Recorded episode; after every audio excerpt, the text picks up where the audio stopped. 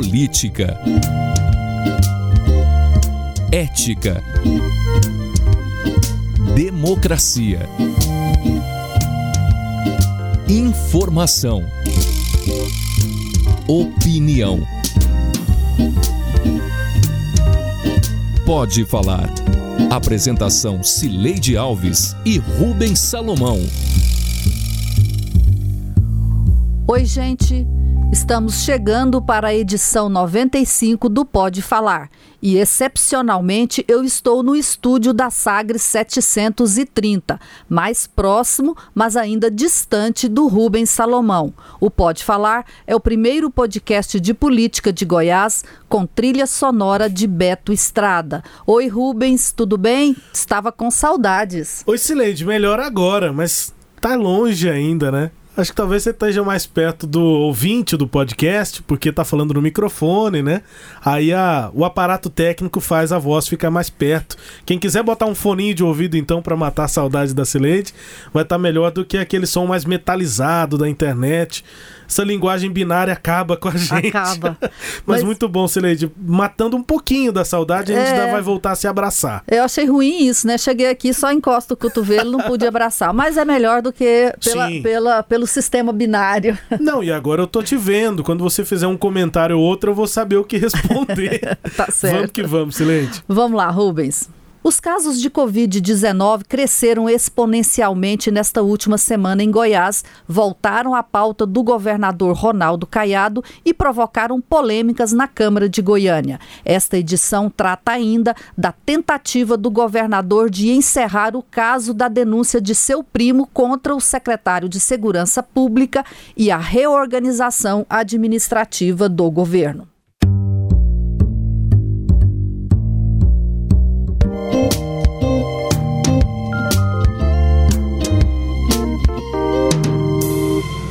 Edição 94 deste Pode Falar, falamos que esta semana seria de desdobramentos do caso da denúncia de Jorge Caiado primo do governador, contra o secretário de Segurança Pública, Rodinei Miranda. A denúncia foi explicada por nós na edição 93 deste Pode Falar. O secretário tirou férias por 15 dias, voltou esta semana e houve até solenidade no Palácio das Esmeraldas para anunciar sua volta. Como foi isso, Rubens? Solenidade no Palácio das Esmeraldas com a apresentação iniciada ali pelo delegado-geral da Polícia Civil, Odair José, e que marcou então o retorno do Rodney Miranda. Fiquei até com a impressão de que fosse assim é, o anúncio de um reinício, né, Celede, da, do caminho do Rodney no governo do estado. O governador fez um discurso, o Rodney também, é, e houve ali a tentativa de colocar uma pedra é, nesse assunto. A investigação da Polícia Civil é, não encontrou provas de qualquer tipo de crime é, cometido, supostamente cometido pelo Rodney, como tinha apontado o primo do governador Jorge Caiado no áudio lá atrás, é, mas são ainda há investigação do Ministério Público, né? É, na minha visão, provavelmente com mais eh, autonomia para fazer essa investigação, o Ministério Público, do que a Polícia Civil. Mas o governador tentou encerrar esse assunto nesse evento, nessa solenidade, no Palácio das Esmeraldas. O estilo do meu primo Jorge Caiado. É uma pessoa muito querida, é uma pessoa, às vezes, emocionalmente tomado por uma, uma emoção enorme. Ele tem uma paixão por aquilo que sempre foi a história uh, da família e como tal nós entendemos, tá certo, que os excessos que foram cometidos ele jamais fez no intuito de prejudicar, mas talvez dentro de um momento de muita emoção, de muitas informações que foram trazidas ou muitas vezes levadas para que ele tivesse aquele gesto naquele momento. É um assunto encerrado. Eu tenho quase 40 anos de serviço público, serviço público, e nunca fui sequer cogitado nenhum tipo de ato de desvio, de irregularidade ou de corrupção nessa minha carreira. Pelo contrário, eu sou conhecido por combater incessantemente esse tipo de crime. Pois é, o governador está dando por encerrado o fato e é, me chama a atenção e, que a gente ficou muito impressionado na época com o que disse o, o, o Jorge Caiado, o primo do governador. Vamos relembrar, assim, será que está tudo resolvido? Você não vem querer grampear telefone meu, não sou bandido, sou de respeito, sou filha da p... tá certo? Então, você está querendo explodir o governo do Ronaldo Caiado, entendeu? Não admito, não aceito. Você fica levando todo mundo na conversa no 71, que você é um 71 bandidinho safado. E você fez o trato, você quer explodir o pessoal nosso todinho que dá, dá, dá, dá minha confiança. Então você vai tomar do seu. Pois é, isso aí é muito estranho o governador falar que isso é emoção, né? Fortes emoções, que o Jorge Caiado só falou por isso. Mas por quê? Por que, que o Jorge Caiado foi tomado de emoção? O que, que aconteceu que o, o levou a ficar nessa situação? E, e, fica desse jeito mesmo, encerra desse jeito mesmo, ele agride dessa forma o secretário, que acabou de dizer aí que tem 40 anos de vida pública, nunca teve nenhuma denúncia contra ele. Se é isso mesmo, ele vai aceitar calado isso também? Né? Então, se eu sou essa pessoa que tem essa vida ilibada, eu não ia querer ficar, é, deixar o assunto ser encerrado, como se tá tudo, não teve nada contra, não foi provado nada, então fica desse jeito. E aí eu até me, me pergunto, Rubens, é, será que foi investigado de fato? Profundamente investigado, porque o que o delegado Odair José, que é o diretor-geral da Polícia Civil, falou foi que eles fizeram as oitivas, né, que são as, os de, pegar os depoimentos do, das pessoas envolvidas, o próprio Jorge Caiado, que não quis falar nada, o secretário de Segurança Pública, que já disse aí, falou pra gente, né, é, o que que, que que é, o que que ele, respondendo que ele não fez, e outras pessoas lá dos bombeiros, onde supostamente teria ocorrido a, a irregularidade, agora, numa oitiva, as pessoas falam o que elas querem falar. E aí eu me questiono o seguinte: foi feita inspeção, inspeção foi feita auditoria no sistema de interceptação para saber se podia ter havido uma intercepta interceptação irregular. É, a gente sabe também que números podem ser inseridos numa, num relatório que é encaminhado para a Justiça Eleitoral com solicitação de quebra de sigilo. Foi checado se algum número foi incluído é, é, num, num relatório desse com pedido de quebra de sigilo à Justiça? ou só foram feitas inquirições? Né, são, são perguntas que ficam, e aí esse caso, na realidade, eu diria que ele não está sendo encerrado. Foi colocada uma pedra sobre ele. Essa pedra vai ficar para sempre?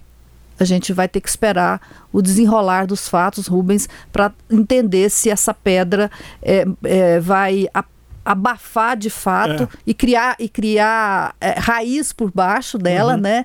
Ou se ela ainda vai ser demovida aí com o, o decorrer dos, dos, futuros acontecimentos. Eu, eu, tenho usado essas duas expressões, Sileide. O governador tentou colocar uma pedra em cima do assunto, acho que isso define, e uma outra é uma antiga, antiga operação abafa. Vez em quando a gente vê operações abafa, né, sendo realizadas, essa é uma delas. A intenção é abafar o assunto, abafa o caso. Eu tô com as mesmas dúvidas que você, é muito estranho, simplesmente numa investigação, a acusação é de que teria se desviado um milhão de reais do Corpo de Bombeiros, aí se pergunta para os bombeiros, o secretário roubou um milhão de vocês? E aí alguém vai dizer que sim e apresentar as provas, né? Então é, eu ainda estou querendo é, aguardar para ver as investigações do Ministério Público. Agora tem a questão dos grampos, Sileide, que me parece traz à tona, nesse áudio do Jorge Caiado, uma questão mais grave, é, que é o trabalho de inteligência 2, 3, 4, né? número 2, número 3, número 4, que existe dentro da Secretaria de Segurança Pública. Quando você quer investigar alguém, a gente sabe que a Secretaria investiga, a gente sabe que o governo investiga, que grampeia. A gente não tem é, comprovações para dizer isso. Mas a gente sabe que acontece, a gente já ouviu falar. E a gente ouviu falar de novo. Quem falou dessa vez foi um primo do governador. É. Que isso existe. A P2, a P3, a gente sabe que isso existe. A polícia que investiga a própria polícia, a polícia que investiga o próprio governo e os opositores, isso sempre existiu. E o, o delegado dizer que a polícia não tem equipamentos para ela mesma grampear, que precisa mandar o telefone para a operadora, essa é a polícia 1 né? A Polícia 2 pode ter esses é. equipamentos e nós simplesmente não sabemos. Eu só estou trazendo aqui as dúvidas que o Jorge Caiado trouxe no áudio, é o primo do governador. E que não foram esclarecidas, não foram esclarecidas. na investigação. É bom que se diga. Bom, e em meio a esse assunto, Rubens, o governador anunciou a reforma administrativa. Ele vai criar a Secretaria da Retomada, que é para, segundo ele, promover ações aí de retomada da economia pós-pandemia e aproveitou aproveitou também para mexer em todos os órgãos e para fortalecer a Secretaria-Geral da Governadoria, que é comandada por Adriano da Rocha Lima e que agora se transforma na pasta mais forte do governo. O que é, que é um plano de governo? O plano de governo é, é o plano de governo que eu fui candidato em 2018 ou o plano de governo agora? Quero debater com a Assembleia Legislativa, quero debater com os demais poderes. Qual é o plano de governo? É aquele antes de uma pandemia, de um colapso fiscal, ou um plano de governo diante dos novos desafios que surgem? Acionista é a população, o governador é o executivo principal. O meu papel é como se fosse de um diretor de operações. Tá? Se você quiser fazer uma comparação com empresa, empresa você tem esse papel chamado de COO, não de CEO. CEO é o executivo principal. Uhum. COO é o que Isso. cuida das operações. Então, é, é, talvez seja mais relacionado a um diretor de operações ali para ajudar a unificar diversas áreas, né? Do que é, é, executivo, não. Executivo é o papel do governador, o acionista é a sociedade que o elegeu, o governador parece que está tentando dar um rumo aí para o governo dele, Rubens. É, vamos pensar um pouquinho aqui. Ele fala que ele tinha um plano de governo quando ele é, fez a campanha eleitoral dele. Eu, assim, não me recordo, tinha um plano de governo mesmo, grande, extenso, mas eu não me recordo, assim, do que, que foram as, quais foram as prioridades que ele estabeleceu é, como um, um, um, plano pós, né? O que eu me lembro foi o, o, que a, o foco dele era o ajuste fiscal. Era, era esse o foco dele. E o que ele conseguiu neste um ano foi suspender o pagamento das dívidas e o Estado é, deixou de, terá deixado de pagar até o dia até outubro agora 3 bilhões de reais de dívida, né? Isso é quase um empréstimo neste um ano e, e, e sei lá, 10 meses, né? Em outubro terá um ano e 10 meses de governo o governador terá conseguido é, o equivalente a um empréstimo de 3 bilhões de reais, que uhum. é o uhum. que o governo deixou de pagar. Então, ele não conseguiu fazer esse, esse ajuste porque ele não, ele não aderiu, não conseguiu aderir ao regime de recuperação fiscal. Então, ele tá, a, as contas estão organizadas um pouco também por conta desse, dessa suspensão das dívidas e também a regionalização da saúde, que agora, com a pandemia, isso permitiu que fossem instalados esses hospitais, acelerado o processo de estadualização dos hospitais para a instalação de hospitais de campanha. Hora que acabar a pandemia, essa estrutura vai ficar, então essa parte da regionalização ele terá conseguido fazer. Mas aí, Rubens, e o que ele vai fazer a partir de agora?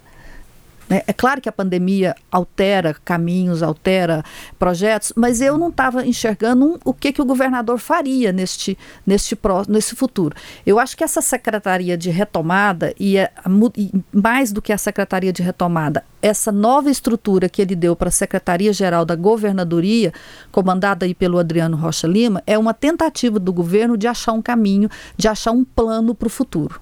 É, talvez o plano de governo não tenha pensado é, na sequência de propostas, né, de marca do governo, né, de criação de uma marca do governo. Eu tenho muito essa impressão. A gente comentou, né, Celede? Cobrimos aqui intensamente a campanha de 2018 e, de fato, o governador, então senador, então candidato, é, fez uma campanha muito tranquila, ganhou no primeiro turno, não precisou é, se desgastar tanto. E o próprio plano de governo era genérico, assim. A gente não, não captava do plano de governo do Caiado qual seria a marca dele. Seria a área social? Não. Agora parece que é. é não, a, área, a marca que ele falava na campanha era segurança pública e saúde. Isso. Falava né? muito de combate à corrupção e de obras. E de nessas, obras. nessas áreas é. que você citou principalmente. É. Na saúde, as policlínicas. Mas parece que a marca não estava no plano e também não estava nos primeiros é, 15 meses 12 meses até o início dessa pandemia, até chegarmos nesse problema todo da, da pandemia. Acho que mais do que isso, né? 16 meses. E a partir de agora, me parece que o governo está de fato correndo atrás de uma marca, de uma sequência é, no que apresenta de modelo de gestão, do que, que, é diferente ou não dos governos passados, o que, que é o governo do, do Ronaldo Caiado, tendo uma pandemia no meio. Eu acho que é mais ou menos por aí. Só para com, contextualizar, o Adriano Rocha Lima estava respondendo nesse áudio que nós ouvimos e que o ouvinte acompanhou a nossa brincadeira ao longo da semana, a nossa comparação dele, da função dele, com a de um primeiro-ministro. Eu continuo fazendo aqui entre nós essa comparação. Ele não gostou muito, porque primeiro-ministro, na maior parte dos regimes por aí no mundo, é um parlamentar, né, um deputado, quando um partido. Vamos usar, por exemplo, a, comparação clássica com a Inglaterra, com o Reino Unido. Se o Partido Conservador está tá, tá com maioria, o primeiro-ministro vai ser um conservador e é um deputado, é alguém que disputa eleições, né? Uhum. Se for o contrário, o partido é, liberal é que vai ter o primeiro-ministro, que também é um deputado.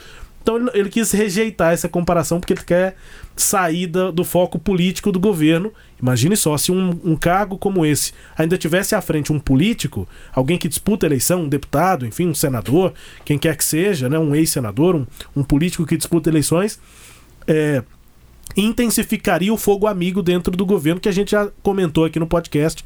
Ele existe, né? Esse fogo amigo. O Adriano Rocha Lima tem que disputar, disputar não, ele tem que lutar para é, vencer também essa barreira das disputas internas do governo. É, Rubens, e como ele disse aqui para nós, ele de fato não é um líder político, né? Uhum. Então, ele, o que o governador queria, e parece que é a função que ele vai exercer, é esse mesmo, esse diretor operacional. É alguém que vai fazer a máquina funcionar, fazer a máquina andar. Aí ele preferiu a comparação com as empresas, com as empresas no meio é, do, no qual ele está confortável. É. Né? Então, assim, eu acho que o, tá, o governador está dizendo com isso, né, que o que ele precisa agora é de um tocador de projetos. Né? Então, essa é a função do Adriano. É, ele, eu imagino que na cabeça do governador, para as coisas acontecerem no governo dele, só falta isso, um tocador de projetos. O que a gente vai ver agora, né, com, com, com o andamento dos trabalhos, é se é realmente disso que, que, que carece o governo para que esses projetos comecem a surgir, ou se falta que é uma dúvida que eu tenho, se faltam realmente são os projetos e uma liderança política para fazer esses projetos uhum. emergirem. Né? Aparecerem. Eu, aparecer. Né? Então, é, eu acho que a gente vai ter a oportunidade agora de enxergar isso, se de fato o governo deslancha nesse sentido com essa, com essa gestão operacional que o Adriano Rocha Lima vai fazer, ou se não, aí o problema será no, no, no, no CEO e não mais no, diretor no, operacional. No CEO ou, ou com dois Os. não, não, no CEO mesmo. que é o Caiado. Que é o presidente executivo, né? É. Que é o, e ele é o diretor operacional. É, porque agora vai ficar a responsabilidade para o diretor operacional. Mas uhum. se o uhum. diretor operacional trabalhar, botar as coisas para funcionar e ainda assim faltarem esses projetos, a gente vai ter uma noção do que acontece. Ou, não, ou então, né, quem sabe, os projetos aparecem uhum. e, e, tudo fique, fica melhor do que está hoje. Ô, Celede, nessa análise aí sobre o governo do Caiado, eu sei que o nosso tempo para esse tema já está passando, mas eu tô é, querendo te provocar aqui. É, e tô pensando sobre isso também. Você vai me ajudar e eu acho que o ouvinte também vai ficar meio provocado. O, o Caiado precisa de um gestor de projetos, foi o que você falou. Ele acha que precisa. Caiado não é um gestor de projetos, e aí qual que é a comparação que eu estou querendo fazer? Qual a provocação? O Marconi Perillo era, o Iris Ezende era, como governador e é, como prefeito, perfis aí de, de, de gestores dos governadores, dos últimos governadores de Goiás. Tem, tem, que botar o, Mar, o Maguito Vilela também. Seria um outro tema que eu estou tentando trazer. É, eu acho que é um mas outro eu acho tema. que é uma questão de perfil, né? É, eu acho que é um outro tema. Eu não acho que o Iris e Marconi nem Caiado sejam gestores de projetos. Eles precisaram eles, de alguém nessa função. Eles sempre precisam de alguém nessa função. O que eles são são lideranças políticas. Agora, um líder político ele tem que ter a, a, a, capacidade de perceber os projetos que são melhores, mais execuíveis, fazer a intermediação entre a área técnica e o desejo da população, uhum. né? E saber tocar isso. Eu, é, e é isso que, que o. E aí eles têm perfis diferentes para isso. Tem perfis diferentes é. para isso. E assim termina o primeiro bloco.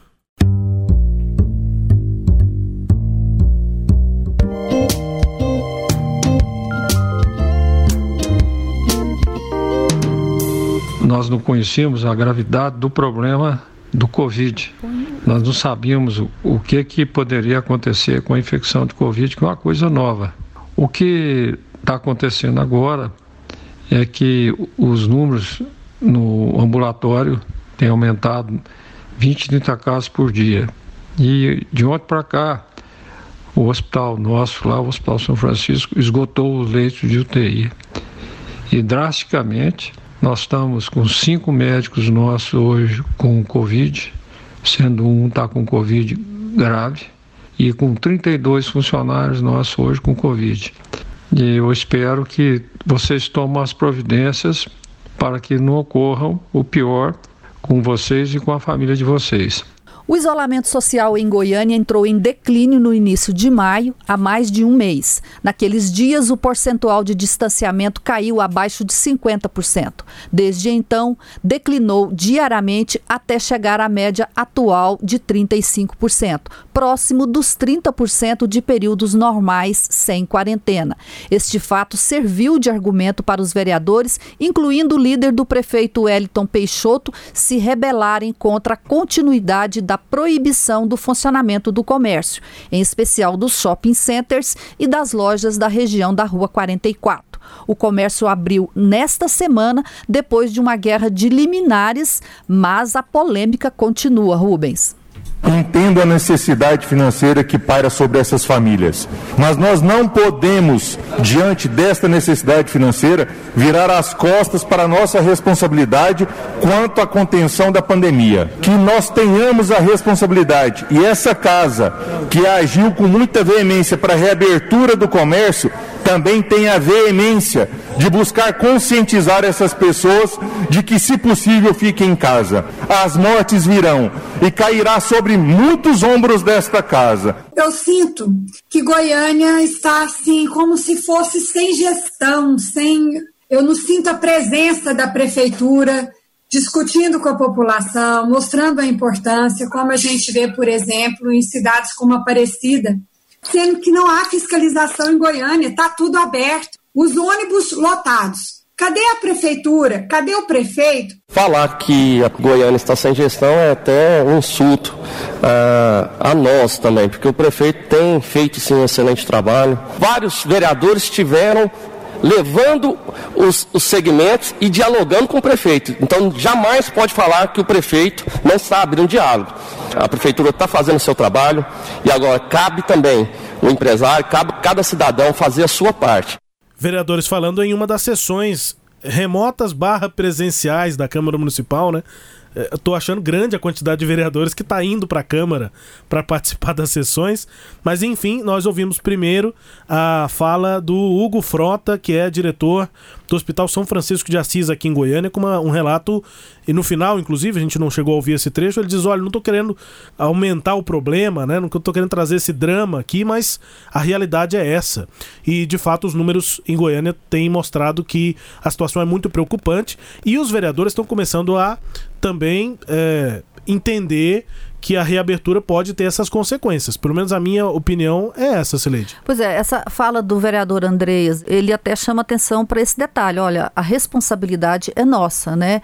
E a vereadora Tatiana, que a, também falou, ela acha que é hipocrisia falar em que a responsabilidade é dos vereadores, porque na opinião dela já estava tudo, funcion, tudo funcionando, é, as pessoas já estavam na rua e, e de fato, pelo, é, pela, por essa medição aqui da Inloco, que é a empresa que faz, é, localiza onde é que estão os celulares para saber quem saiu de casa, se não saiu, é, de fato acabou o, o distanciamento social. E, que ela, e ela, a Tatiana, acha que não será responsabilidade dos vereadores, porque já tinha acabado. Mas é claro que eu concordo com ela que precisava ter havido uma campanha de esclarecimento, as pessoas precisavam ser convencidas a ficar em casa. Mas discordo dela de você usar isso como pretexto para dizer que então vamos liberar tudo, uhum. né? Ah, então tá cometendo, tem muita gente cometendo infração de trânsito, então vamos derrubar a legislação de trânsito e deixa todo mundo cometer infração, para quê? Né? Não, acho que, acho que não é assim. Nós temos um problema sério acontecendo. Esta semana foi uma semana de aumento muito grande dos casos. Nós registramos pela primeira vez e dois dias consecutivos mais de mil casos aumentando em 24 horas. Nós tivemos um dia com 34 mortes. Né? Nós estamos gravando na sexta-feira, eu não tenho os dados de hoje ainda, sexta-feira, que é dia 26, mas até na quinta-feira é, a gente já tinha é, ultrapassado os 20 mil casos de Covid. E nós gastamos 10 dias para dobrar de 10 mil para 20 mil. Isso e no, no Estado, né? Isso no, no Estado. E 95 dias para sair do número, caso número e chegar em 10 mil. Então, assim, é, nós entramos naquele momento de altíssima velocidade e é, nós vamos ter problema de falta de leitos. Eu, eu tenho falado muito sobre isso, a gente tem batido nesse assunto aqui nos nossos programas na Rádio Sagres. Rubens, as pessoas usam o discurso, o argumento de que elas têm que sair para trabalhar, mas as pessoas estão saindo por outros motivos que não são esses motivos é, nobres de garantir a subsistência. Exatamente. Festa, enfim um trecho da fala do Wellington Peixoto me chamou a atenção, Sileide, quando ele diz o seguinte: olha, o prefeito está fazendo um bom serviço, fez a parte dele ali de defender o passo, mas ele diz assim: mas o prefeito está tendo diálogo. Vários vereadores aqui, e ele cita alguns vereadores, cita inclusive da oposição, cita inclusive o Andrei, fizeram reuniões com o prefeito com setores que queriam reabrir as, as atividades.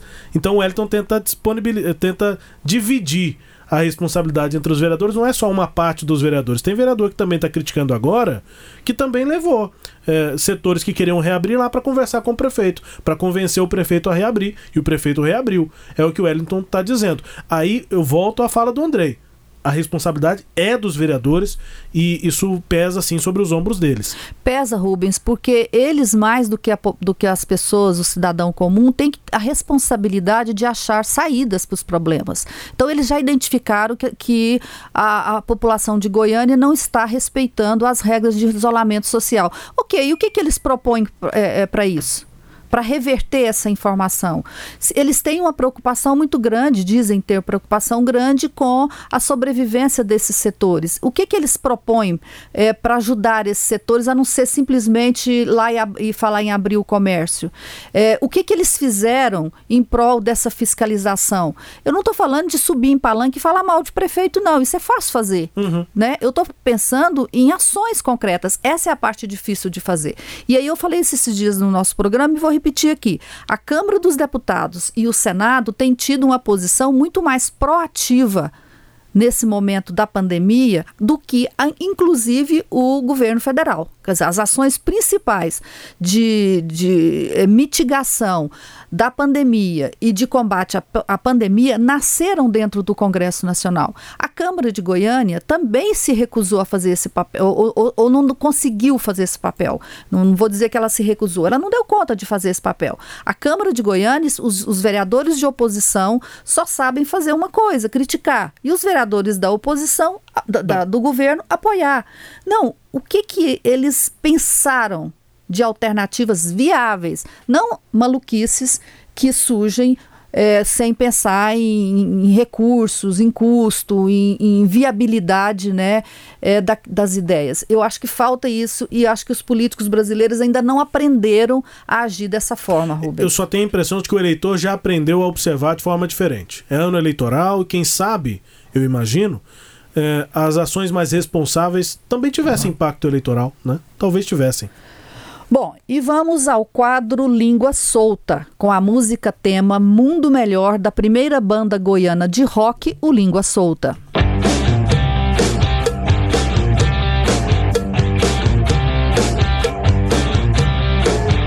É, eu quero apresentar mais uma vez, repetidamente, é, um requerimento Remoto tem esse defeito, né? Fica remoto. Travou a internet da senhora, vereadora doutora Cristina. É, Álvaro. Essa tecnologia fica remota, você entendeu? Não. Presidente conhece a da matéria também. Vereadora doutora Cristina, enquanto restabelece a internet, é o vereador Felisberto que pediu? Sim, presidente. Com a palavra, o vereador Felisberto Tavares. Pois é, esse, são várias línguas soltas aí, né?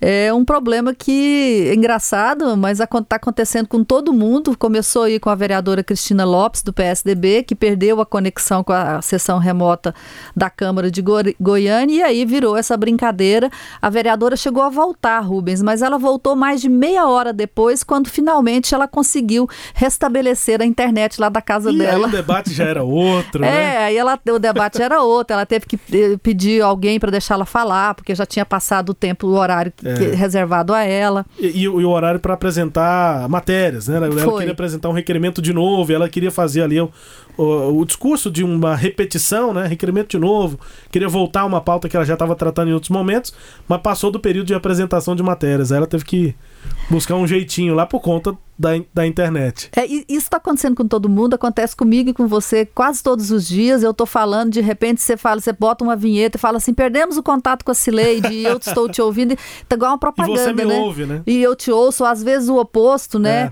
É, você tá me ouvindo, mas Às vezes eu não você te perde ouço. o retorno da rádio, Às né? vezes E eu, eu tô penso te no retor- ouvindo, é. né? Então, essa é uma realidade da, da falta de é, investimento na infraestrutura de banda larga no Brasil. Né? E isso tem a ver com o quê? Com política. Política, claro. São decisões que são tomadas tanto no âmbito do legislativo quanto na execução depois dessas políticas lá pelo governo federal. É. Ó, é, baixa aí no seu celular, qualquer sistema, tem um medidor da Anatel de qualidade da sua, da sua internet. É, e aí ele é mais certeiro. Tem uns outros famosos, mas é o EAQ. Letra E, letra A, letra Q. é, da Anatel, e aí você fica medindo lá. Eu vou passando raiva quando a internet fica ruim, mas pelo menos eu tenho um aplicativo e meço. aí eu tenho um número com o qual eu passo raiva. Ontem eu tenho 200 mega de internet em casa, e aí eu tava com 28. Falei, Que raiva desse 28. Nossa senhora, é, transfere a raiva por um número, né? É terrível. Tá certo. Bom, e se a internet deixar, a gente volta no próximo Pode Falar. Todo sábado, às nove e meia da manhã, na Rádio Sagres 730, no Sagres Online, no aplicativo da Sagres, no SoundCloud, no Spotify, no Google App, no Deezer e no Castbox. Bora, Rubens? Bora, Cileide, bom te encontrar. Igualmente, é, a gente vai se falando aí na internet por enquanto. Tchau, tchau. Até. Apresentamos Pode Falar com jornalistas Cileide Alves e Rubens Salomão.